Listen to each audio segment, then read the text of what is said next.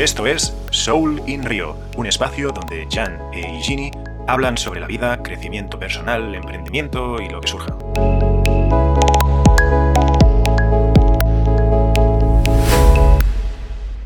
Uno de mis cantautores favoritos de mi chiquititud, te estoy hablando de los 15 años, era Facundo Cabral. Y había una historia que me, bueno, es un hombre de historias, ¿no? Y una en particular que me conmovió, mucho y es que, bueno, era tan pobre que la madre andaba distraída trabajando todo el tiempo para poder darle comer a una cantidad desmedida de hijos, creo que tenía alrededor de siete, siete hijos y todos eran muy pobres. Y en el camino inclusive se fueron muriendo algunos de hambre y de frío. Y él contaba que se había tenido que componer a sí mismo una canción de cuna, porque nunca había tenido la oportunidad de que, de que le, le canten una. Y e, esta canción es más o menos así.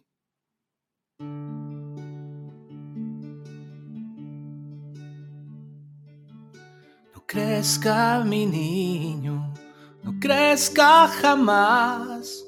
Los grandes al mundo le hacen mucho mal. El hombre ambiciona cada día más y pierde en el camino por querer volar.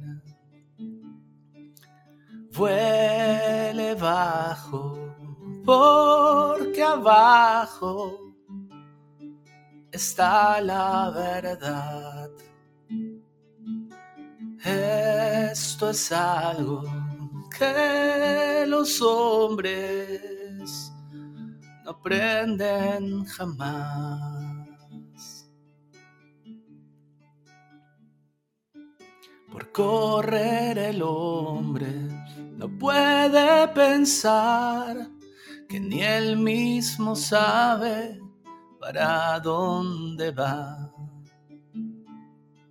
Sigue siendo niño en paz dormirás, sin guerras ni máquinas de calcular.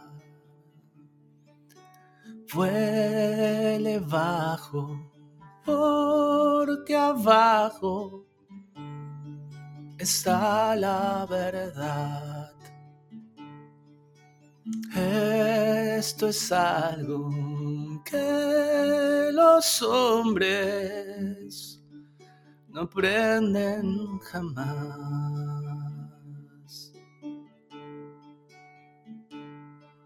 Dios quiera que el hombre pudiera volver a ser niño un día para comprender que está equivocado si piensa encontrar con una billetera la felicidad.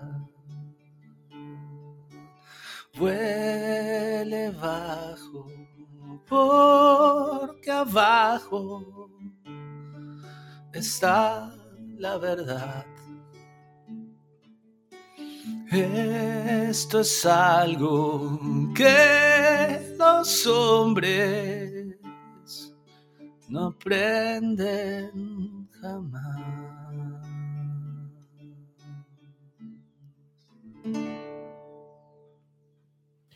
Ole. Ole. Ole, ole, ole. Se rompió la guitarra. Bueno, pues esta es la intro a este podcast, a este nuevo episodio.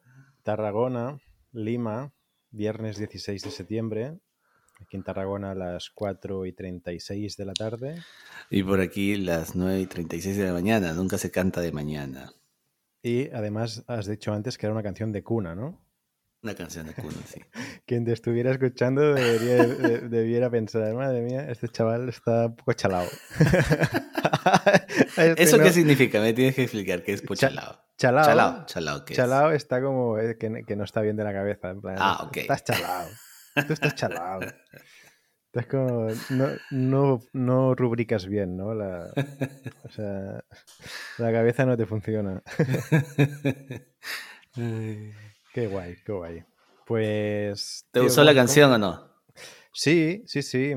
esa parte que ahora se me ha vuelto a olvidar, ¿no? La de que el hombre se ambiciona. El hombre, ambiciona, cada día más y pierde el camino por querer volar.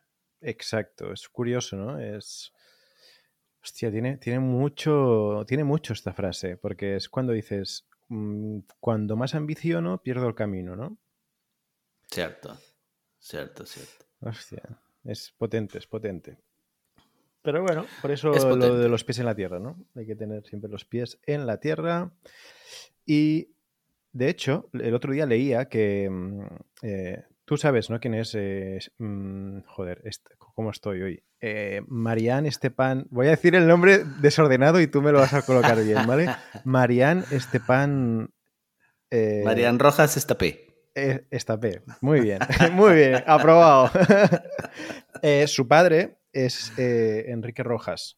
Ya. Si no la he vuelto a liar, ¿no? Su padre es Enrique Rojas y también es psiquiatra y, ha escrito mucho sobre, mm, sobre temas de depresión y tal, ¿no? Sí. Y decía, perdón, decía que la, la depresión para él era la diferencia muy grande entre las expectativas y la realidad, ¿no? Y que hay dos formas de trabajar ese gap, ese, ese hueco y es disminuyendo las expectativas o mejorando la realidad. Pero que generalmente viene de, ser, de tener unas expectativas demasiadas, demasiado altas, ¿no? Esperar mucho de algo, de alguien o de lo que sea y que luego pues la realidad sea muy diferente. Entonces esa diferencia es lo que nos provoca ese malestar, ¿no? Mm, qué loco. Por Qué loco, ¿no? Entonces, Ciertamente. En, la frase que dice, en la frase, en la frase de la canción, el camino, o sea, el camino puede ser la realidad y, la ambición las expectativas. O sea, realmente se pueden lograr cosas y esa será tu realidad. O sea, una persona puede ser mm, muy exitosa, eh, si entendemos éxito, pues que le sale todo bien, que avanza en sus proyectos, etcétera, etcétera, ¿no? Hay muchos tipos de éxito, pero porque tiene una realidad y esa persona igual eh, tiene una realidad que le hace estar más cerca del cielo, ¿no? Que otra persona que tiene una realidad absolutamente diferente, pero tiene las mismas expectativas que esa persona que tiene otra realidad totalmente distinta, ¿no? Es como, por ejemplo, alguien que tiene muchas facilidades o viene de una familia adinerada y, le van saliendo las cosas, o alguien que no tiene esas facilidades y, se compara, ¿no? Y dice, ostras, es que yo mm, soy un desgraciado o, no tengo esto, no me están saliendo las cosas, ¿no? Y, se está midiendo con la misma vara de medir que otra persona que tiene otro contexto totalmente diferente, ¿no? Sí, y eso, ese, ese es el famoso diálogo interno que, tenemos que, controlar en lo, en lo, posible, porque caemos en la tentación fácilmente de, hacer esas, esas comparaciones de manera permanente, ¿no? Y, y, y, es un desgaste terrible de energía. Tú sabes que ahora yo ya, desde que estudio Reiki, estoy pero full palabra. Que por cierto, eh, no, no, por cierto, ya soy Master Reiki, ya soy Master Reiki. Pues no me, llegó la energía, tío. ¿eh? oh, no me digas, tío. Aún está viajando. Tío, eso es. Pero ya, ya salió el, ya salió el, el, diagnóstico. ¿Grupo? ¿Ya salió? Eh, sí, bueno. ¿No quedaste? Eh, a ver, el, el, ¿cuál, cuando, el lunes pasado. Mm, no, el, el viernes pasado tuvimos una cena ¿vale? Una cena de, equipo. Y el miércoles anterior ya habló conmigo el mister y me dijo, bueno, ¿tú cómo, tú cómo estás? ¿Cómo te ves? Tal, no sé cuántos. Creo que fue el, día del podcast, ¿no? El día del podcast te dije, esta, noche, hoy mm, seguramente voy, a hablar con el mister. Y nada, me preguntó que cómo estaba y tal, y yo le dije, bueno, pues estoy lejos, ¿no? De mi mejor estado físico, sobre todo me cuesta mucho lo que es correr con intensidad, es decir, eh, eh, el hecho de ir a presionar constantemente al balón, pues me cansa mucho, ¿no? Tardo mucho en, recuperar.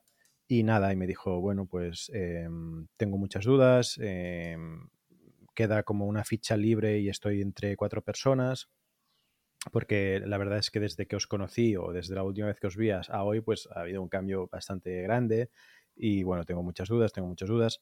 Y yo le comenté en plan, bueno, no te preocupes, yo si puedo venir a entrenar, pues ya me está bien, aunque me tenga que pasar toda la temporada sin ficha, porque al final pues vas a entrenar, mm, vas, pillando forma y ya está, ¿no? Lo que pasa, y bueno, luego el viernes tuvimos cena de equipo, em, dejó un poco más claro quién se iba a quedar con la última ficha, que todavía no estaba claro, y no era yo. Em, y luego el lunes ya hubieron cositas, detallitos que me hicieron sentir un poco mal, ¿no? Y es como que sentí, o sea, yo la semana anterior cuando me dijo que podía ir a entrenar sin problema, pues todo bien, fresh, ¿no? No, no pasa nada. Pero cuando empiezas a ver detallitos que te hacen sentir como que no eres parte del grupo, ya me hacen sentir como que molesto, ¿no? Por ejemplo, cuando dice, por ejemplo, en entrenador, somos muchos y no sé qué, no sé cuántos, ¿no? Pues somos muchos, el, muchos soy solo yo, básicamente, porque... No hay nadie más. o sea, son los 25 del equipo más, más yo, exacto.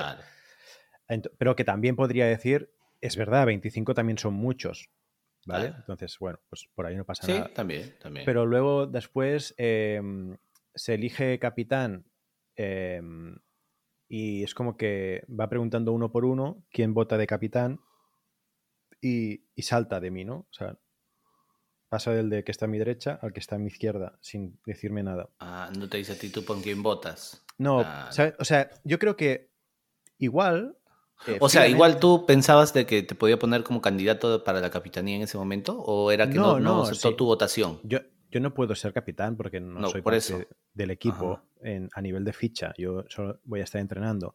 Lo que pasa es que mi visión de equipo es muy diferente. Es decir, si tú tienes a una persona entrenando, forma parte del equipo. O sea, desde el momento que tú dejas a una persona entrenar, está todo el rato con. Está, está viniendo a todos los entrenos, contribuye a añadir, no sé, competitividad, porque yo no es que vaya allí a rascarme los huevos, ¿sabes? O sea, yo, yo voy a ir igual a, a, poner las cosas difícil, a demostrarle que se equivocó, a, ¿sabes? O sea, yo me, no voy a ir allí pasarme, a pasar el rato. Entonces, desde el momento que, que, tienes una persona en el equipo que hace todo esto, contribuye de forma directa o indirectamente al equipo, es parte del equipo. Igual que el segundo entrenador o un tercer entrenador que está por allí, que viene todos los partidos, ¿no? Entonces, yo si hubiera sido el entrenador y aunque hubiera pensado, no tiene ficha, entonces no puede votar, vale. Pero yo hubiera hecho el gesto, ¿no? Porque estos, estos detallitos hacen que la otra persona pues se sienta más incluida o, excluida. No cuesta nada preguntarle a una persona. Eh, claro, no va a marcar la diferencia. O, o, preguntarme a mí, en plan, oye, ¿quién votarías? Pues te voto. Y ese voto no lo tienes en cuenta. ¿Sabes? Te lo apuntas como fuera, pero ya te has marcado el detalle, ¿no? Y, ya no hace sentir a esa persona como que, como que está fuera, ¿no? O sea, porque con ese gesto evidenció como que está el equipo y estoy yo. Una separación. Claro, nada que ver. Pues. Luego también eh, este miércoles, o sea, ayer, no, antes de ayer, había partidito con el juvenil, ¿no? En los miércoles, como tenemos eh, el campo tal, no sé qué dijo, bueno, que iba a armar un partido con el juvenil y, claro, dijo, mm, id confirmando los que podáis venir porque dependiendo de los que confirméis, pues eh, vendrá más, más o menos gente. Y yo le envié un privado por WhatsApp y le dije, oye, eh, mm, ¿te va bien que venga? En plan, porque como sé que somos muchos y seguramente querrás preparar el partido para el sábado, que este sábado se empieza la liga, o sea, mañana empieza la liga, pues dije, mm, o sea, no quiero que robarle minutos a alguien que, tú quieras probar o que quieras darle más minutos para que esté más rodado el fin de semana. Y me dijo, sí, bueno, luego te confirmo, tal, no sé cuántos. Bueno, a una hora de empezar el entreno, no me había dicho nada y le dije, mm, ¿me puedes confirmar? Y me dice, sí, bueno, perdona, eh, mejor ven la semana que viene, que es que somos muchos, ¿no?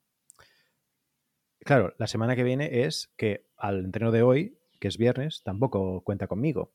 Que yo más o menos los viernes ya no pensaba ir porque él ya lo dijo, ¿no? Que los viernes quería ser pocos, quería ser solo los de los partidos, pero bueno, al final si tú tienes un equipo de 25 personas, pues el viernes también tienen que ir los 25. Claro. ¿No?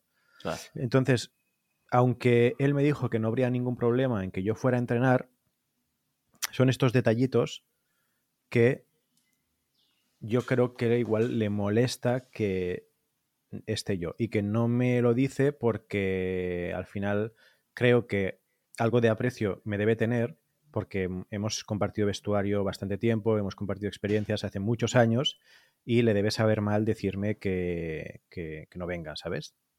Yo creo que sí. Entonces, claro, yo aquí tengo una, una o sea, tengo que decidir eh, hacerme el loco, ¿no? Y decir que, bueno, pues como no me dice nada, pues yo sigo yendo, aunque vea estos detallitos que me hacen cada vez sentirme más fuera del equipo, o seguir y, y- no, o tomar la decisión de, de no ir más, ¿no? Entonces, bueno, mm, me lo estoy pensando, ¿no? Me lo estoy pensando, porque si los partiditos que hagamos no me va a dejar jugar y los viernes no voy a ir, y, los, y dijo que los miércoles siempre haríamos, o muchas veces haríamos partidito, pues no lo sé, la verdad. Eh, es algo que me tengo que pensar. La lástima es que ahora ya es muy difícil encontrar otro equipo porque este fin de empieza liga. Así que no lo sé. Y ya no puede entrar nada más. O sea, No, igual lo que le diré es hab- hablaré con él, le diré, mira, oye, Bombi, yo. Bueno, he dicho el nombre, ¿no? Bueno, es igual. le, le diré, oye, que, que no quiero ser una carga, no quiero ser una molestia. Es- En el sentido de que. mm, que si. Que si es que, a ver, yo me pongo en su situación y pienso. Hay mucha gente que. O sea, todos los entrenos no van a ser 25 porque siempre hay alguno que falla, uno que tiene trabajo, otro que no sé qué, otro que no sé cuántos. Y la temporada es muy larga y normalmente en invierno se empieza a borrar la gente o la gente tiene nuevos planes y ya no viene o yo qué sé. ¿No? Entonces, no sé, quizá, quizás vuelva a hablar con el mister y le plantee esta situación, que no quiero ser una carga, no quiero ser un problema, que me lo diga francamente, que no hay ningún problema, más bien agradecido por haberme dado la oportunidad de hacer la pretemporada, eh, estando mal físicamente. Y, y nada, y, y tan amigos, o sea, no, no pasa nada. No, pero. Lo mejor, lo mejor sería que, que, que sea sincero, pues, ¿no? Eso es lo ideal. Sí, porque si él me dice, ya honesto, o sea, si me dice, habiendo yo, habiendo, habiéndole yo dicho esto, me dice, no hay ningún problema que vengas a entrenar, yo los comentarios que haga que me pueda sentir por aludido, ya no me voy a sentir por aludido. Claro. Porque ya he hablado con él y ya sé que no es por mí, o sea, es, es por el grupo en general, ¿no? Igual ahora también lo dice por el grupo en general, pero yo me lo tomo a lo personal. Pero Puede bueno, ser también. Sí, porque también el pata pudo haberte lo dicho de frente, ¿no? No, mira, sabes que no puedes venir porque estamos, somos muchos, no, ya no Claro, pero como, como mm, a veces mm, si no nos lo ponen en el plato, ¿no? si no nos lo ponen a huevo, no decimos lo que realmente queremos, igual por compromiso o, o por porque nos va bien en ese momento no decir lo que realmente pensamos, pues decimos sí, no hay pro-". cuando yo le dije si puedo venir a entrenar y él me dijo sí, no hay problema, ¿no? Es como bueno, ya, ver- ya veremos, ¿no? Exacto. Bueno, tienes que, tienes que, en todo caso hay que, abrir esa, hay que abrir esa conversación, pues, ¿no? Sí, pero mira que, que es caprichosa la vida, aunque yo más o menos ya me intuía algo así. eh, Binance nos acaba de firmar. Ya. Bueno, esto, esto no, es ofi- no es oficial. O sea, es oficial internamente, pero no se ha comunicado en ningún lado. Pero mira, como muy- hay poca gente que nos escucha, pues mira, eso que se llevan. Binance, Binance, que es la empresa número uno del mundo de criptos, Criptos, así es. nos ha firmado como partner número uno a nivel mundial de educación. Y, y vamos a hacer lo mismo que hicimos en español, lo vamos a hacer en cinco idiomas. En inglés, en portugués, alemán, italiano y francés. No, ¿en serio? Sí. O sea, va a haber una voz de un portugués que va a doblar tu, tu voz. Mm, tenemos que, un tenemos que trabajar cómo portugués. enfocarlo. Estamos pensando en hacer el máster en inglés y luego traducirlo en otros idiomas, porque lo que lo que lo, lo tenemos que lanzar para final de este año. Ah, Entonces tampoco tenemos mucho margen de, de- O sea, si tuviéramos tiempo, pues sí que lo hacemos en cada idioma y tal. Pero para mí lo ideal sería que fuera como una serie de Netflix. Es decir, que, que podamos grabar contenido en inglés, en francés, contenidos originales y que esos contenidos estuvieran siempre disponibles para todos los másters. Es decir, que el que lo hace desde Inglaterra Ajá. pues vea sus contenidos en versión original, pero también contenido extra sobre cómo en Portugal están implantando blockchain o qué están haciendo en Francia sobre también otro proyecto que esté traducido al inglés, ¿sabes? Ok, ok. O sea, que todos tengan su contenido original y su contenido doblado y que todo conjuntamente sea muy potente, o sea, sea una bomba, el mejor contenido educativo de blockchain del mundo. Wow. Menuda, menuda, menuda tarea, tío. ¿ah? Así es, compadre. Menuda tarea. Sí. Y yo voy a dirigir todo esto y seguramente pues algún día mmm, tendré que viajar y tal, que ahora Yasmina si nos está escuchando, bueno, cuando nos escuche Yasmina, ayer estaba yo bastante en, en mi pozo. Ya. Estaba en, en, el pozo, ahora he salido un poco más. Mm, Ya, si quieres podemos ahondar un poco más luego en esto, pero Dale, dale. hoy veo un poco diferente esta oportunidad, ¿no? Hoy la, la, Sí. la agarro con más ganas. Ayer estaba un poco deprimido y lo veía todo negro y no tenía ganas y, y decía no quiero hacerlo, pero ahora lo veo un poco diferente. Sí, es, Pero es dejemos que- hablar tanto de mí. Cuéntame también un poco tú cómo has estado. Es que es un poco justo lo, lo que te lo que comentas tú. Hay días y días, ¿no? Hay días donde todo parece un poco más oscuro y hay días donde mm, parece hasta por arte de magia que parece mucho más, mucho más claro, parece haber un poco más de claridad. Eh, al final creo que tiene que ver con, con nuestros, bueno, tiene, definitivamente tiene que ver con nuestros estados de ánimo y cómo percibimos pues este, las cosas, ¿no? Entonces, yo justo hacía una revisión el día de hoy cuando quiso aparecerme estas ideas fatalistas de las cosas, empecé a hacer un resumen de lo que ya había resuelto. Te comenté la vez pasada que una vez encontré a mi amigo y le digo, oye, ¿cómo estás? Y me- él me pregunta a mí, ¿no? oye, ¿cómo estás? Y yo, respuesta en automático, bien, ¿no? Típica. Y cuando yo le digo, ¿y tú cómo vas? Me dijo, bueno, como siempre, ¿no?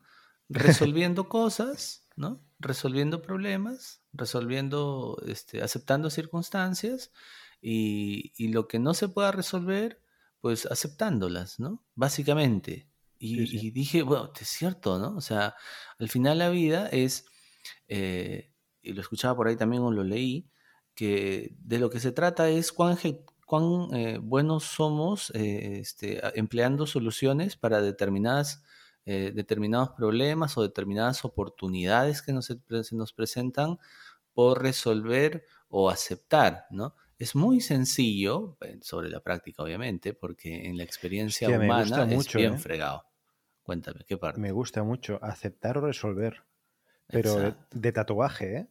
Sí, claro. O sea, creo que, hostia, me- cuando me hice el tatuaje del que llevo en la muñeca de, del Sabai Sabai, que en, que tailandés es eh, Take It Easy, dije, dije, eso es, eso es lo que me tatuaré. Hostia, pues lo de aceptar o resolver me está encantando, ¿eh? Hay que buscar la traducción en, en tailandés, así se ve más bonito, ¿no? Imagínate Sí, escribir ¿no? ahí aceptarás. o, en, o en ideogramas chinos, japoneses, ¿no? Una En- es, mucho más bonito como ah, en, el, en el idioma mm, eh, peruano antiguo, ¿cómo era? Eh, En quechua, en quechua. en quechua, quechua. En Sí, sí. quechua. Ahí te pones. Entonces, al, al- entonces ¿qué, qué fui haciendo? Fui apalancándome en, en lo, lo que ya tenía resuelto, ¿no? O sea, es como que eh, dar, ok, la mente siempre, eh, no siempre, no sé por qué tiene este ánimo de, de protegernos permanentemente porque se siente amenazada permanentemente y nos recuerda todo lo malo que nos pueda pasar. Entonces dije, bueno, ya conozco esto, ¿ok?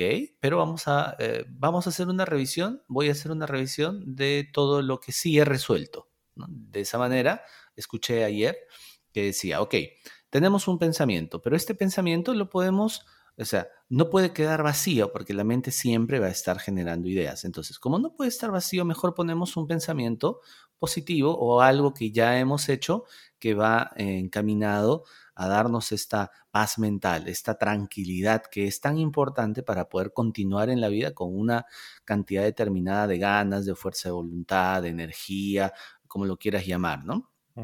Entonces, ya, ok, si tengo en la mente, mira, te falta esto, te falta el otro, te falta el otro, te falta resolver esto, mira este problema, mira tal, mira que papá, esto no salió como tú querías, el tema de las expectativas, ¿no?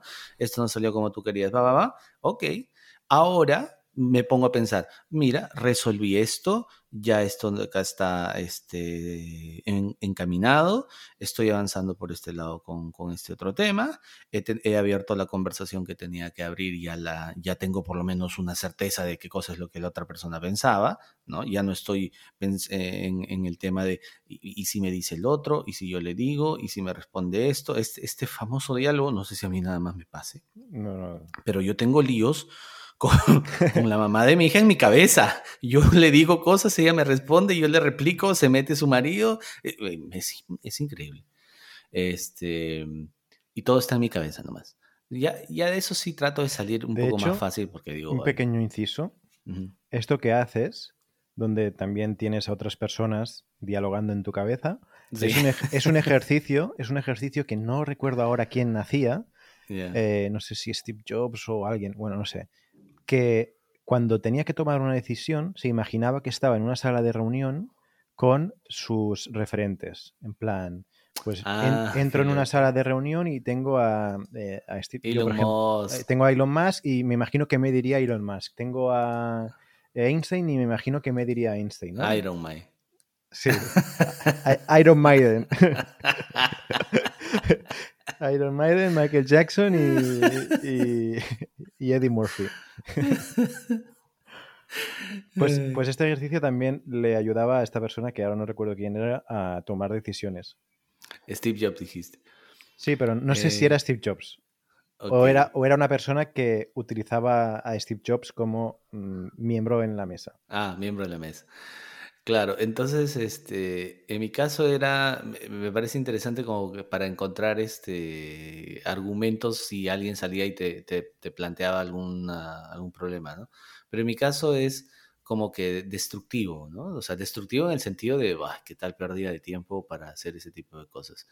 Entonces, em, esos, ese tipo de diálogos los, los, trato de cortar de manera inmediata y digo, ah, brother, ¿sabes qué? A mi cabeza, ¿no? ya vamos a pasar a otra cosa más interesante, porque en realidad esto es este súper improductivo por donde, lo, por donde lo mires, ¿no?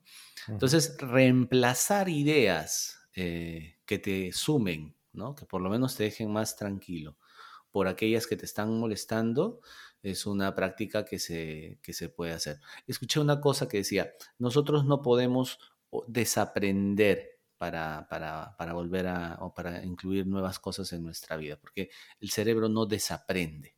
Lo que podemos hacer es aprender cosas nuevas que vayan a eh, deslizar hacia un lado, que vayan a ceder a un lado a estas ideas previas que nosotros tenemos de la vida y cómo operamos y cómo funcionamos y cómo percibimos nuestro entorno. Desaprender no, sino más bien aprender nuevas cosas que se pongan, se, se sobrepongan a eso que ya sabíamos y con eso, bien, andar para adelante, ¿no? Eh, no hay manera de que desaprendamos algo, ¿no? O sea, eso, es, eso es mentira. Y lo otro es a través de, pues, de nuevas, de nuevas, eh, de nuevos hábitos, ¿no? Básicamente. Entonces, eh, he estado en unos días muy, muy complicados, este, a nivel de temas laborales, que se han ido resolviendo con los días. Eh, lo que sí he aprendido a hacer, por ejemplo, es algo que, he, logrado hacer y me reconozco, es que he podido, gracias a, estos talleres en los que he estado, ubicar ciertas, ciertos patrones de comportamiento, de conducta, que me llevaban a espacios de estrés. Uno de ellos es, es dejar todo para el último momento. Yo era, yo era de las personas, bueno, debo ser todavía, ¿no? De los que dicen, ya, no es necesario programar nada, ¿no? Ya, al final lo resolvemos, ¿no? Ya, ahorita no, después, ¿no?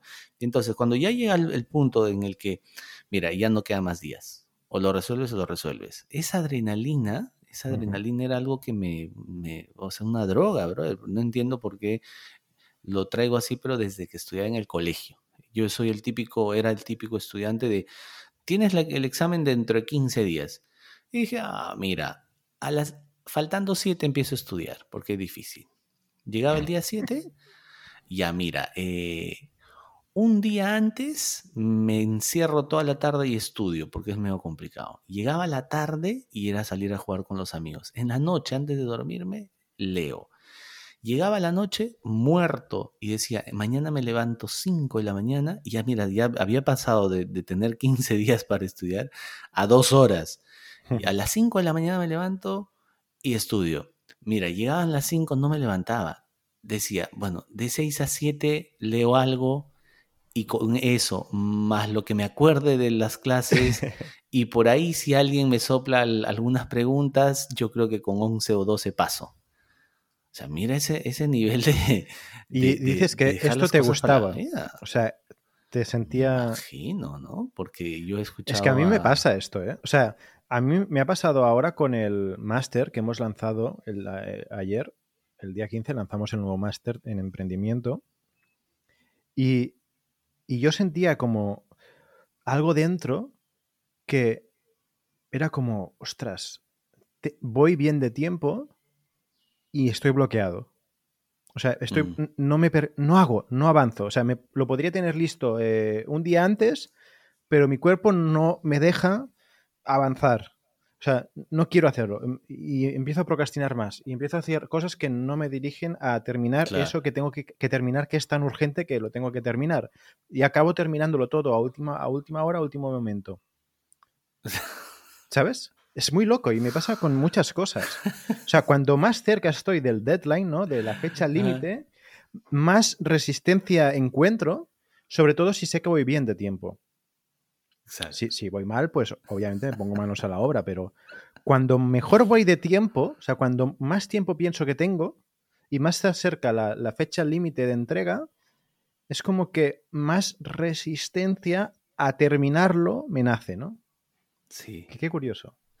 Es curioso. Y me parece súper curioso porque yo te veo a ti, y esto es el, tema del autoconcepto y del concepto que el otro tiene de ti o los otros tienen de ti, ¿no? O tienen de nosotros, ¿no?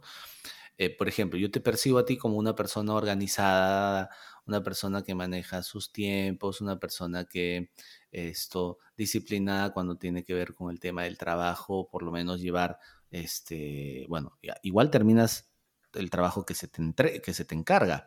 Pero pensaba yo, mi mirada es, era que tú manejas un tiempo, te programas porque tienes una serie de herramientas que te invitan a hacer eso, ¿no? Tú me has contado de tus bloques de, trabajo y toda esta cosa. Y, ahora que me digas de que también es así al, al, finalizar el asunto, sí, es, muy, es muy curioso. Es que al final estas herramientas que utilizo son porque yo en mi estado natural no soy capaz de hacerlo. O sea, yo necesito mm. echar mano de estas herramientas porque si no mm, estaría yéndome por las ramas o, haciendo lo que no toca, ¿no? Y últimamente, yo antes trabajaba mucho con el time blocking, ¿no? Con bloquearme bloques de tiempo y, y hacer lo que toca en ese bloque de tiempo. ¿Qué ocurre? Que ah, yo soy, o últimamente, no, te sabría decir si, si a veces tengo días. Es que no sé si, es la palabra adecuada, ¿no? Pero hay días que emocionalmente estoy, estoy mal, ¿no? Eh, y, no cumplo con el time blocking. Pero la, faena se tiene que hacer igual. Entonces he encontrado un sistema que me va mejor y es similar al time blocking, pero que no lo pongo en el calendario. En el sentido, me explico. Eh, esto se llama hacer pomodoros, que es, muy. Seguro que lo conoces. Que es marcarte, vale, tengo voy a hacer un pomodoro de 50 minutos, ¿vale? Que un pomodoro al final es ponerte un cronómetro de 50 minutos o del tiempo que tú quieras, ¿no? Y hacer descansos entre medio, etcétera, etcétera. Y en estos 50 minutos o en este pomodoro, en este bloque de tiempo, voy a hacer estas actividades. Inicio el pomodoro y sé que tengo solo 50 minutos para hacer estas actividades pum, pum, pum, las hago, perfecto.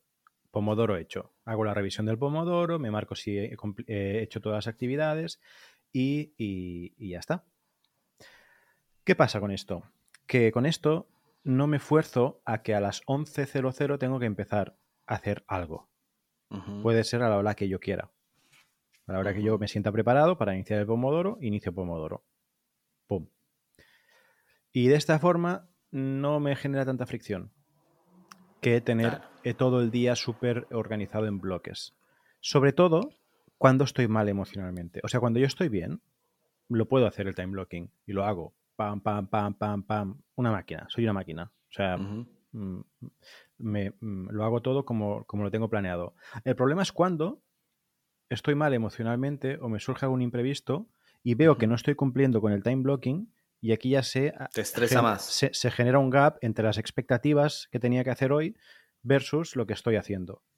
En cambio, si lo traduzco a pomodoros y digo, vale, Ginny, tienes que hacer estas tareas hoy. Vale, pues venga, vamos a meterle caña a pomodoros. ¿Que necesito cuatro pomodoros? Pues cuatro pomodoros. ¿Que necesito seis? Pues seis. Pero voy a mi ritmo. El time blocking es ir al ritmo de lo que te has marcado. Los pomodoros es ir a tu ritmo. Si tardas más, tardas más. Si tardas menos, tardas menos. Pero bueno, vas a tu ritmo y vas haciendo. Y cuando cu- cumples con los pomodoros, te da una sensación de, de logro, ¿no? De, hostia, mira, hoy he hecho seis pomodoros. Y en seis pomodoros he hecho un huevo de trabajo. Porque al final hay que pensar que un pomodoro es un, es, eh, un tiempo de trabajo profundo. Yo cuando estoy respondiendo emails o haciendo cosas que no son trabajo profundo, que es lo que se llama shallow work, ¿no? Trabajo eh, shallow work, que es trabajo superficial, yo eso no lo, no lo computo dentro de pomodoros.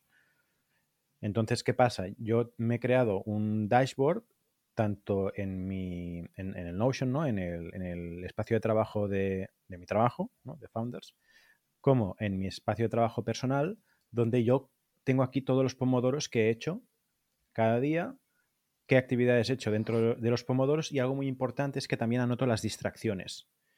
Dentro del pomodoro, si yo veo que algo me distrae, me lo anoto.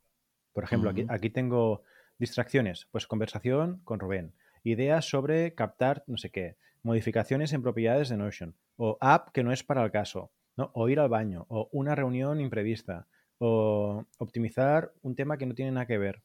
Todo esto me lo voy poniendo. ¿Por qué? Claro. porque así tengo una base de datos de distracciones y puedo meterle una solución a cada distracción. Me encanta que tengas una base de datos de distracciones. Claro, porque con esto podré hacer el diseño de mi entorno mejor. ¿Te acuerdas que Mm. hablamos de la, de la, de la economía conductual, del diseño de claro. entornos que te ayuden, ¿no? Que ese pequeño Exacto. empujón, Exacto. el nudge, que se llama, ¿no? Pues si yo conozco mis distracciones y, di- y- y sé que unas, unas distracciones muy habituales es que me hable alguien o me llame alguien o eh, vea un anuncio en no sé dónde y, y quiera, me sienta atraído por, por ese anuncio, que generalmente son anuncios de software, ¿no? De eh, lifetime deals, de, de ofertas de estas que compras software que te dura para toda la vida se me, se me va a los ojos, ¿no? Pues entonces, ¿qué tengo que hacer? Pues cuando se me ocurra algo así, me lo, apunto en un sitio. O cuando, ¿no? Pues de alguna forma, volcar todas esas cosas que te van surgiendo en, en tu mente mientras tienes que estar haciendo el pomodoro y tenerlas mapeadas para poderlas hacer en otro momento que no sea el, el del pomodoro, ¿no? Y, por ejemplo, tengo, eh, pues esto, el número de pomodoros, el NPS, el cómo me ha ido ese pomodoro en cuestión, las distracciones, cuándo inicio el pomodoro, cuándo lo termino, el tiempo que me ha tomado ese pomodoro, el día de la semana y ya está. Y así voy viendo cada semana cuántos pomodoros he hecho al día, etcétera, etcétera. Y un poco es, una, es aplicar gamificación, ¿no? Decir, hostia, va, esta semana tengo que hacer más pomodoros. Porque más pomodoros significa más trabajo hecho. Porque recordemos, pomodoro es trabajo profundo. Entonces, cuando más pomodoros hago, más trabajo profundo puedo hacer y el trabajo profundo lo dedicas a cosas importantes.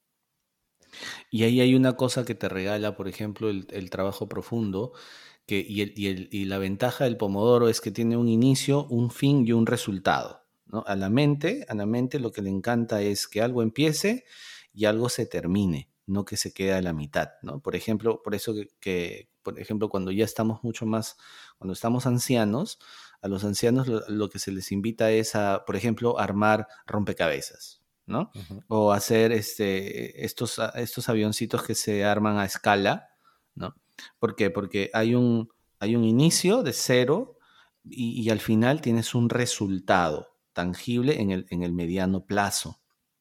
Por eso es que esto, estos pomodoros, si tú te marcas una línea de trabajo y sabes que 45 minutos vas a trabajar y, o, o 25 minutos vas a trabajar y esos 25 minutos van a ser abocados a una tarea específica, ya el hecho de cumplir los 25 minutos sin ninguna distracción te va a dejar a ti una sensación de haber terminado algo. Tu mente va a estar contenta porque he dicho, bueno, he empezado algo, he terminado. Esa es la recompensa inmediata, ¿no? Es decir, eh, eh, nosotros básicamente en la vida lo que queremos son, son recompensas inmediatas. Cuando no tenemos ejercitada de manera eh, adecuada esta esta, este, esta, esta, este método de recompensas inmediatas, es decir, deberíamos esperar siempre la recompensa a largo plazo, ¿no?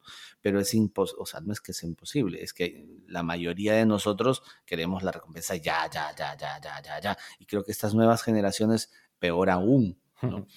Eh, entonces, este pomodoro te da esa sensación porque sí, pues empiezas y terminas. Así la tarea no haya sido terminada del todo pero la fracción de la tarea que debía ser avanzada en ese tiempo sí ha sido terminada. Entonces, eso te da un un nuevo envión de un shot de, este, dopamina que te deja contento para descansar esos, esos 10 minutos o 15 minutos que te tocan por haber terminado tu tarea para volver a empezar un nuevo pomodoro de, cierta cantidad de, de tiempo. Eso por un lado, ¿no? Lo otro es, tú has mencionado varias veces el, el tema de eh, no estoy bien o, no me siento bien emocionalmente. Y mira, qué importante es, por ejemplo, que a tus capacidades o a tus habilidades para desarrollar una tarea o dedicarte a una, a una profesión específica, a tu trabajo. Qué importante es esa preparación previa. Es, como que tú eres un jugador de fútbol, pero talentoso, ¿ok? Eh, pero necesitas entrenamiento. Necesitas que durante la semana sepas por dónde ir, qué hacer, gestionarte, ¿no? Como individuo en tu comida, en tu entrenamiento físico, en tu táctica, ¿no? En todo eso. Joder, me están llamando el teléfono. qué inoportunos. Sigue, sigue. Dale, dale, yo me, yo me acuerdo dónde me he quedado. Ya está, he colgado. Ay. Espera, voy a contestar en directo. en directo, directo, en directo. ¿Sí? ¿Hola? ¿Hola, hola? ¿Hola? Son de, son de telefónica para que te cambies de operador. No contesta. Entonces, entonces para terminar la idea, entonces es, claro, este paso previo para que tú seas un jugador de alto nivel y respondas según tus expectativas, ¿no? Y las expectativas de tu jefe, de tu socio o de ti mismo si eres, te autogestionas, es esto que mencionas, que es la parte emocional a la que hay que prestarle atención. Nosotros le prestamos atención a las habilidades técnicas, ¿no? Lo que tienes que estudiar, el curso que tienes que, en el que te tienes que especializar para poder ser eficiente en tu trabajo, ya. Pero hay otra pata, que es la pata emocional, y es la más fuerte. Es la más tú puedes ser un crack, tú puedes ser un crack. Un crack puede ser, ya, pero ¿y si el otro está, este, no está bien atendido? No importa, porque el crack no va a aparecer. es como el, el, jugador de altísimo nivel que entra a la cancha completamente desconcentrado. Y hemos visto jugadores de altísimo nivel absolutamente desconcentrados en la cancha donde tú has dicho, ¿y este qué le ha pasado hoy día? No, se ha peleado con la mujer, lo primero que, que dices. Entonces, ese es lo importante y, por qué terminaba, por qué quería ir por ese lado, porque justamente es, un espacio en el que en el que quiero desarrollarme para ser el soporte de, estas personas, ¿no? Estas personas eh, con, no sé, pues cargos altos. Coach, eh, coach. ¿no? Sí, pero no desde un plano de, de la parte mm, mental o teórica, porque el cuerpo no es teoría, el cuerpo es básicamente eh, mensajería energética, ¿no? Todo el pensamiento que ha estado en la cabeza ya somatizado en el cuerpo y ya eso es entrar en un eso es entrar en un bucle, ¿no? Me duele los hombros porque estoy estresado y, y eso ya me genera un estrés permanente, ¿no? si bien es cierto, hay un acompañamiento a nivel de, no sé, pues de, converso y te comparto un poco de qué me está pasando. El otro espacio es, ok, vamos a, vamos a sanar esos, esas cosas emocionales sin palabras, porque el cuerpo tiene todo un registro de memorias desde que tenemos uso de razón, pues, ¿no? Porque desde que nos han criado chiquititos, ya tenemos una serie de cosas que ni nos acordamos. Sanar esos espacios, ¿no es cierto? Y ya, y ya bueno, sanas esos y haces, haces uso de tu madurez ¿no? Porque tampoco ya eres un, chiquillo. Y, ya te vas autogestionando mejor, ¿no? Lo cual no quita que tú puedas ir también a un, a un, mm, a un psicólogo o puedas acudir a una terapia, a una psicoterapia, no quita absolutamente nada, porque el psicoterapeuta y el psicólogo trabajan a nivel mental. Ellos te hablan todo lo que tiene que ver con temas conductuales, pero el que está detrás a nivel energético, ese te va a trabajar la energía. Es lo que hablaba la, tía de la que me pasaste el curso de la rutina, la rutina energética. A mí la rutina energética me va, me va muy bien, loco. Lo vengo haciendo desde que me pasaste el curso. Hostia, pues tendré que mirar el curso. Muy ¿eh? bien. No es necesario que veas el curso. Mira los primeros minutos donde haces la rutina energética. La rutina energética no te tarda pero ni cuatro minutos para hacerla y hay un cambio en el cuerpo brutal. Es más, cuando yo estoy, estoy un poco estresado, estoy un poco ansioso, eh, hago un, solo movimiento que es tocar, tocarte fuerte con los dedos en la, en la, no, en la, no, no, ni en el R27, sino en la, en el encuentro del tórax con el brazo. Ahí hay un encuentro. ¿No? Donde se, donde se junta el tórax con el brazo, ahí hay una comisura, es hacer presión en ese espacio de arriba hacia abajo, ¿no? Y, es increíble porque automáticamente cualquier presión que puedas sentir o cualquier sensación este, extraña que sientas sobre los hombros se desaparece. Mm. Es loco. Y cuando tocas los puntos del vaso, que es, acuérdate cómo se mueven los, los gorilas, tienen dos golpes. Un golpe que va al pecho, que es justamente para tocar el timo. El gorila golpea el pecho porque se está golpeando el timo, pero hace otro golpe que es en los laterales de su tórax. ¿Ya? Esos golpes que son los... es como que invoca la energía, ¿no? sí, exacto, exacto. Y es, esos golpes laterales es para eh, drenar los, todos los temas de, impurezas y generar energía golpeándose, eh, bueno, por un lado el vaso y por el otro lado no sé qué otro órgano estará, pero debe estar conectado, porque dice que el vaso es el generador de la, de la, lo, que nos ayuda a regular la fuerza de voluntad, la, fuerza, ¿no? Entonces, eh, por eso es que el gorila, aparte de golpearse el pecho, que sería estimular el timo, la glándula del timo está justamente encima del externón, se golpean también en los laterales, que es donde, donde están estimulando el, buen funcionamiento del vaso. Entonces, lo ves ahí en los, en los, en los animales y en nuestros predecesores, ¿no? Entonces, esas cosas son muy importantes, ¿no? Si bien es cierto, la parte teórica es interesante a la hora de leer ciertas cosas que nos da una perspectiva para poder tener una, una respuesta mejor frente a determinadas circunstancias y no una reacción. Pero es que si solamente nos quedamos en la teoría y no lo llevamos a la práctica, es como que dijéramos, no, sí, meditar es súper bueno. Ok, ¿cuántas veces meditas? Nunca, pero estoy enteradísimo de que meditar es súper bueno. Eso es complicado, ¿no? Entonces, a ver, siéntate a meditar, ¿no? Haz tu meditación, a ver, experimenta en tu cuerpo de qué va ahora que he terminado el Reiki, lo que estoy haciendo, por ejemplo, es el auto-Reiki, ¿no? Entonces, porque tú te puedes hacer el auto-Reiki, entonces empiezo a, practicarme Reiki en una rodilla que me duele este, por una contromalacia, eh, empiezo eh, a, hacerle Reiki al, agua, a la comida, eh, a mis plantas, a mi, a mi espacio, al espacio donde, donde vivo, porque tú le puedes hacer Reiki a todo. Reiki es simplemente pues, canalizar la energía universal con una intención particular, ¿no? Ya sea la de curar al paciente, apoyarlo en esa, en esa dolencia física, en esa dolencia emocional, limpiar tus espacios con una intención clara, que hay amor, armonía, abundancia, paz, lo que quieras, ¿no? Lo mismo se hace con el agua, con los animales, con las plantas y todo el tema, ¿no? Entonces, es básicamente la parte de llevar toda esa teoría a la práctica, porque pues sobre esto no hay una cosa que tú digas, a ver, vamos a poner bajo el micrófono y que, perdón, bajo el, ¿cómo se llama esta cosa que aumenta las cosas? Amplificador o megáfono. Es, no, no, este, cuando vas a ver, no sé, pues una molécula. Ah, microscopio. Microscopio, no hay nada que puedas poner bajo el microscopio para decir, hoy sí, sí funciona el, el rey, pues, la energía no se ve, ¿no?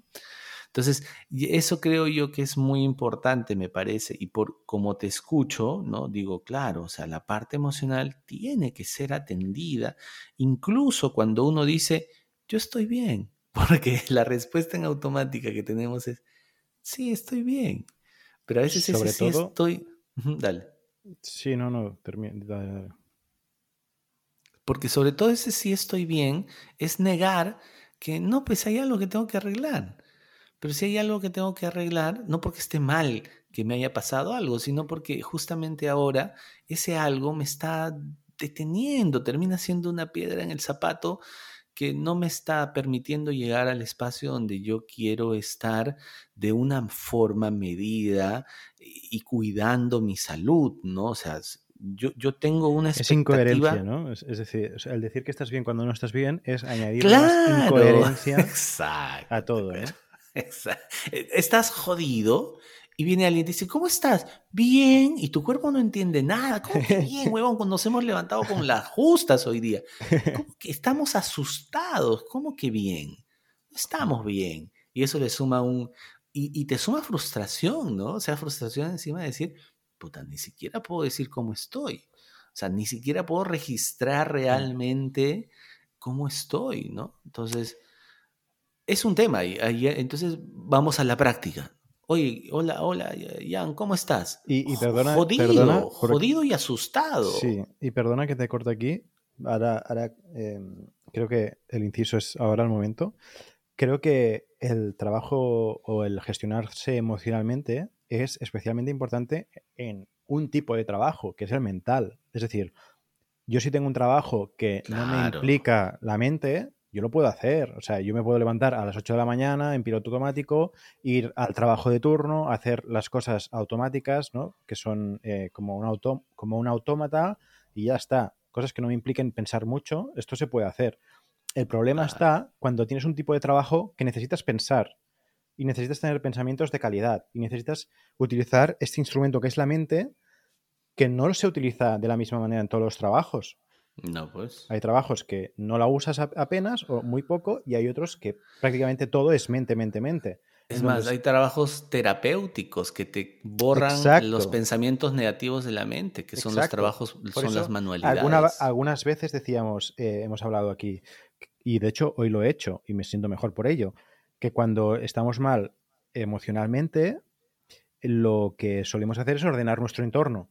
Yo como llevaba unos días de mucho estrés, que, o sea, llevaba unos días que tenía que crear contenido para cerrar el máster, que no llegábamos, que pum, que pam, que pum, eh, pues todas las, las, tareas básicas del hogar se me iban acumulando.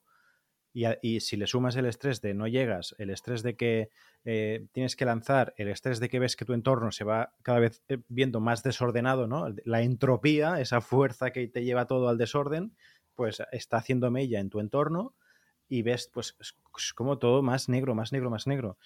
Eh, entonces, ponerte a ordenar todo esto no requiere que estés emocionalmente bien. O sea, necesitas el primer empujón de decir, venga, va, lo voy a hacer, pero cuando ya tienes el primer empujón, yo hoy en una hora he limpiado toda la cocina, los platos, todo lo he dejado listo, secado y, y estoy mejor, ¿sabes? O sea, he tirado toda la basura, todo bien, todo bien. Por eso quería hacer el matiz de que eh, depende del tipo de trabajo. O sea, si yo me dedico a, no sé, soy cajero del supermercado o estoy haciendo un tipo de trabajo o, estoy... Cajero, cajero de supermercado si estás jodido, porque si estás distraído vas a dar mal el vuelto. Claro, o, yo qué sé, si estoy en el banco. Yo, creo, que, yo creo que más en temas, por ejemplo, de limpieza, de hacer packaging, ¿no? De, trabajas en, eh, no sé, pues este, pintando. sí, pero eh, igual te distrae. o sea, eh, el, el, el, que está devolviendo el cambio está, es como si estuviera haciendo sudoku, ¿no? plan, está, está con la mente haciendo, tengo que hacer bien el cambio, pum, pum, pum, no piensas en nada más. Claro, claro, claro. Pero cuando ocupas el lugar, o sea, yo me lo imagino mentalmente, me lo imagino como que eh, la mente es un, es un carro, no un coche. Tú lo, hay trabajos que no necesitas encender el carro y hay trabajos que lo necesitas encender y entrar dentro. Lo que pasa es que cuando entras dentro y necesitas trabajar, te encuentras toda la basura. Exacto. Y no puedes imagínate ser, ser un fórmula, conductor de Fórmula 1, ¿no? Con el carro prendido, ese nivel de, de claridad mental que necesitas. ¿no? Exacto. no puedes entrar a una competencia de Fórmula 1 pensando que tienes un problema en la casa por resolver. Te chocas. Y ha pasado, ¿no? Y ha pasado, ya ha pasado. Por eso, por eso que. No, y pasa en los, en los jugadores de, de, alto, de alto nivel, en los deportistas de élite. todos tienen su psicólogo, todos tienen sus coaches bueno, mira Chicharito, ¿no? Y el, otro, ¿cómo se llamaba? El coach. No sé la historia de Chicharito, ¿cómo es? Sí, eh, eh, ostras. Un, no es coach, él se denomina anti-coach, que es mexicano, que tú lo pasaste tú. ¿Cómo, se llamaba? El flaco. El que, flaco, es, pelado, calvo. El pelado, claro, claro, claro. Sí, ¿cómo se llamaba? Eh, no sé qué, según yo. Él tiene la vida según yo. Oh, yo lo, tengo aquí, lo sigo. Sí, él es antiguo. De, Diego Dreyfus. Diego Dreyfus. Es un tipo muy frontal, es un tipo que va al grano, ¿no? Sí, pues él se ve, bien y si no es amigo de Chicharito y, lo tiene, bueno, Chicharito lo tiene como de asesor, ¿no? Mira tú, ¿ah? Sí, sí. Y nada, esa es la cosa, ¿no? Ese, e, esa, eh, ocuparnos de la parte emocional. Ahora, no es, a ver, si no tienes la posibilidad de pagar a un, a un entrenador, y si no tienes la posibilidad de pagar a un psicólogo, que sería lo ideal, ¿no? Eh, poner en práctica ciertas, ciertas actividades, por ejemplo, la meditación, por ejemplo, la respiración consciente, eh, y la práctica de, del dar amor, ¿no? No, no, o sea, no nos quedemos en la teoría de, no, sí, el amor hacia el prójimo es bueno, no, o sea, acciones concretas que te llenen esa parte de, de ser eh, bueno con los demás, ¿no? Ayudar a alguien a cruzar la calle te va a dar una energía diferente. Eh, regalar algo que tengas en casa que esté muy bien, que alguien más lo pueda usar, eso también te va a llegar, te va a cargar de una energía distinta. Eh, poner en práctica ciertas cosas que te van a poder dar tranquilidad también. Lo que hay que hacer, y, y nos pasa, o me ha pasado a mí, no sé si a alguien más le suceda, es que queremos que la respuesta o la el beneficio sea inmediato. Es como eh, querer matricularte o, inscribirte en un gimnasio y al segundo día estar marcado y no tener ni una gota de grasa en el abdomen. Eh, pasa lo mismo con la meditación. O sea, tú te quieres sentar a meditar cinco minutos y, ya quieres ser iluminado. ¿no? Ya, y, la meditación te, va a te va a tardar uno, dos, tres meses para poder darte un beneficio real o, por, o tú puedas hacer una comparación entre lo cómo eras antes y cómo eras cómo eres ahora. Lo mismo pasa con el gimnasio. Vas a tener que ir y en el gimnasio creo que es hasta más, ¿no? Tú, tú eres experto en eso. Creo que es hasta un año para encontrar una, una este, diferencia pues, brutal entre cómo entras y cómo terminas, ¿no? Entonces, lo mismo con estas actividades. El beneficio pues de la meditación es que no tienes que hacerlo pues durante una hora, lo puedes hacer cinco minutos, se acabó al día. Si no tienes cinco minutos, ¿de qué estamos hablando? Y, el otro es pues este, otras prácticas de, como, como te comentaba acerca de la respiración. Y lo otro es, son las respuestas asertivas, es decir, ser consciente de lo que estoy respondiendo hacerme cada vez más consciente y si respondo mal, notar que hubo una manera, hubo una posibilidad diferente de respuesta que está puesta ahí para que la próxima, si quiero, yo la pueda elegir, porque esto es orgánico, ¿no? Pero si yo encima no me doy cuenta de que existía una posibilidad diferente, pues sigo creyendo que esta manera de responder es la única. Y si esta manera de responder, que es la única, bueno, dices, ok, ¿cómo sé que tengo otra manera o que esta manera que yo tengo está mal? ¿Quién eres tú para decirme que está mal? No, yo no soy nadie para decirte que está mal. Mira tu resultado. ¿El resultado te gusta, sí o no? No, no me gusta porque me deja bla, bla, bla. Ya, entonces prueba otra manera. Si te gusta, todo bien, no pasa nada. Si tú dices que trabajar hasta las 3 de la mañana y no tener vida, no sé, pues con tu familia y que tus hijos ni te reconozcan y que tu salud esté mermada, este, si para ti eso está bien, pues dale, ¿no? No sé si vas a pasar los 40 años, pero dale. Ahora, si tú reconoces que sí, no hay vida familiar, que mi salud está maltratada y no la quiero así, ahí está. Ese es tu resultado. Y si no te gusta, vamos a mirar cosas diferentes que te puedan ayudar a tener resultados que realmente te satisfagan, que sobre todo te dejen una cosa que es la famosa y la bendita paz mental número uno. Y número dos es la voluntad para seguir haciendo cosas en tu día a día. Dos cosas por revisar. ¿Tengo paz mental? ¿Sí o no? Segundo, ¿tengo voluntad para seguir? ¿Sí o no? Pum. Con esas dos cosas vas por vas encaminado hacia donde tú quieres o hacia, hacia un lugar donde, a donde no quieres. Y ojo que no se trata de comparar jamás, sino es me miro yo y cómo me siento, o sea, cómo, cómo me experimento en esta, en esta, en esta vida, ¿Cómo, cómo llevo yo mi experiencia, con cuánto gusto estoy yendo a la escuela, como cuando, cuando, como cuando vas a la escuela, ¿no? O sea, ¿tienes ganas de ir a la escuela hoy día? Sí, no, ¿por qué? Porque no te sientes bien, porque no es un entorno que te gusta. Bueno, ahí no había manera de que elijas o no. Ahora, porque eres un niño y tus padres mandan.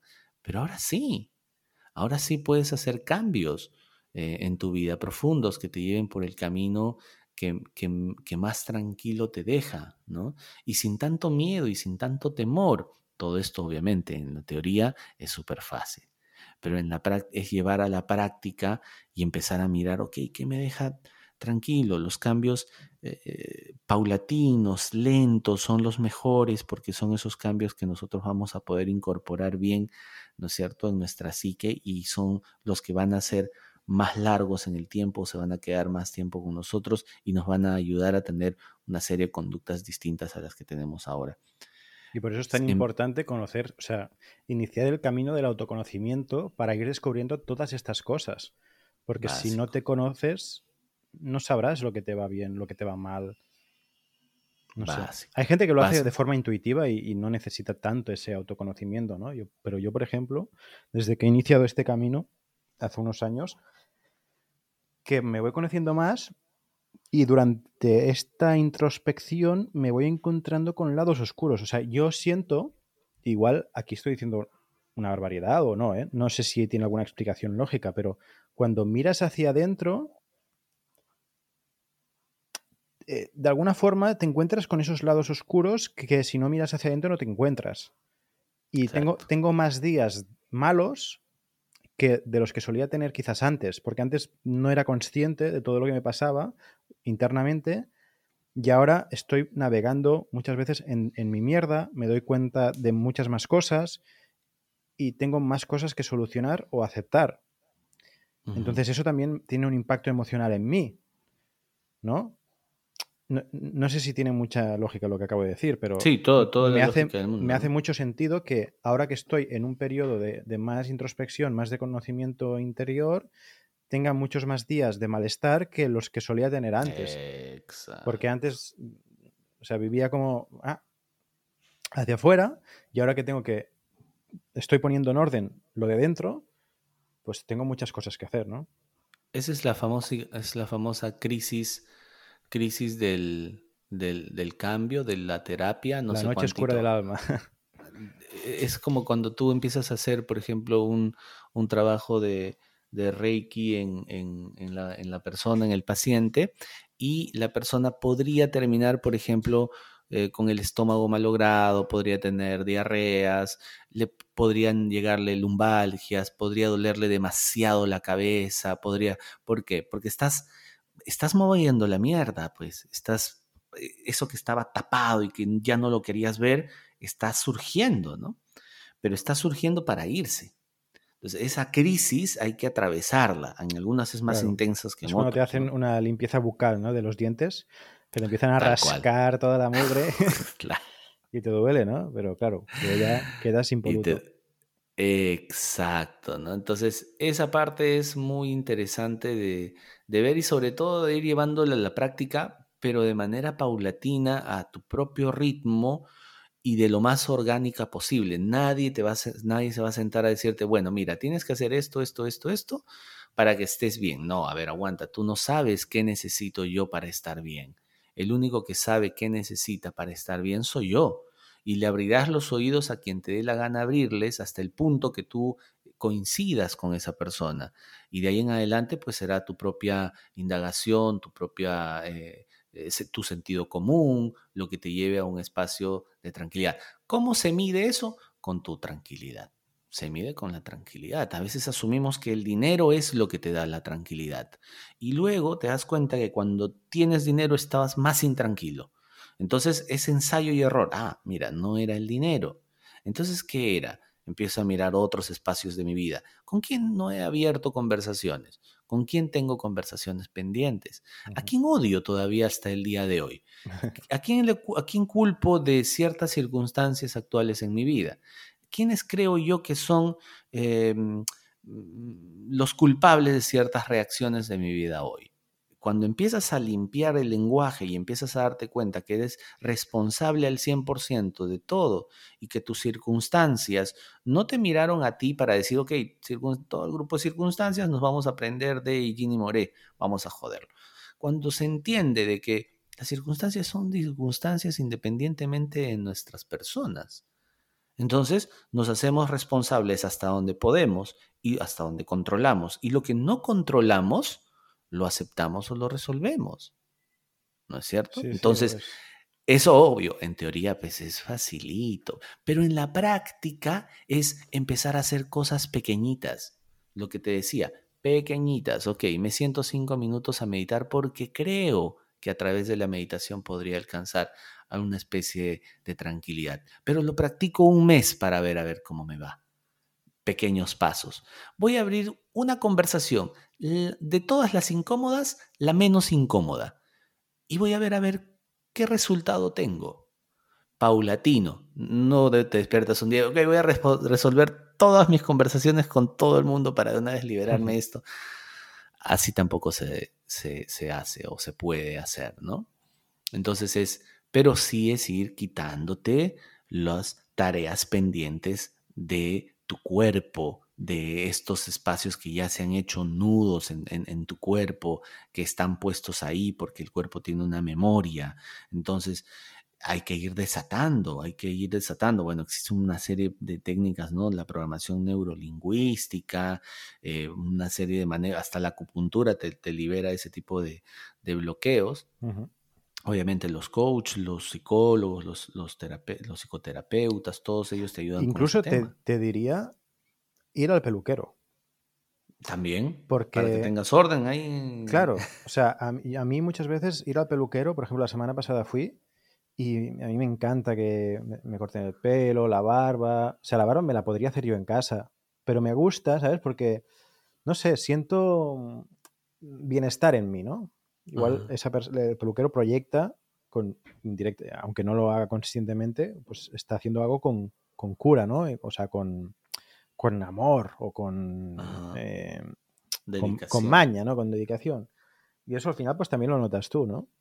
También lo notas si, si es un peluquero, una persona que está trabajando con ganas o sin ganas. Lo notas. Yo, por ejemplo, el último peluquero al que fui, vi que se le ocurrió un montón. O sea, se, me dijo, guau, te voy a hacer esto, pum, pum, pum, quieres que te haga la barba, tenemos tiempo, pum, pum, pum, la cremita, no sé cuán, pum, pum, pum. Y yo estaba en plan, hostia, me podría estar aquí dos horas.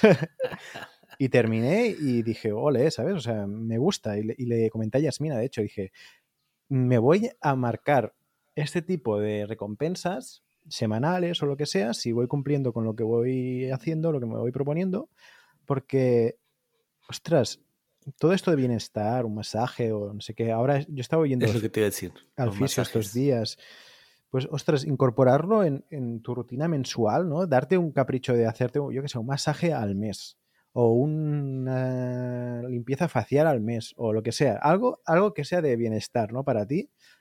Eso también creo que puede contribuir bastante a tu bienestar emocional. Claro, la autoestima, ¿no?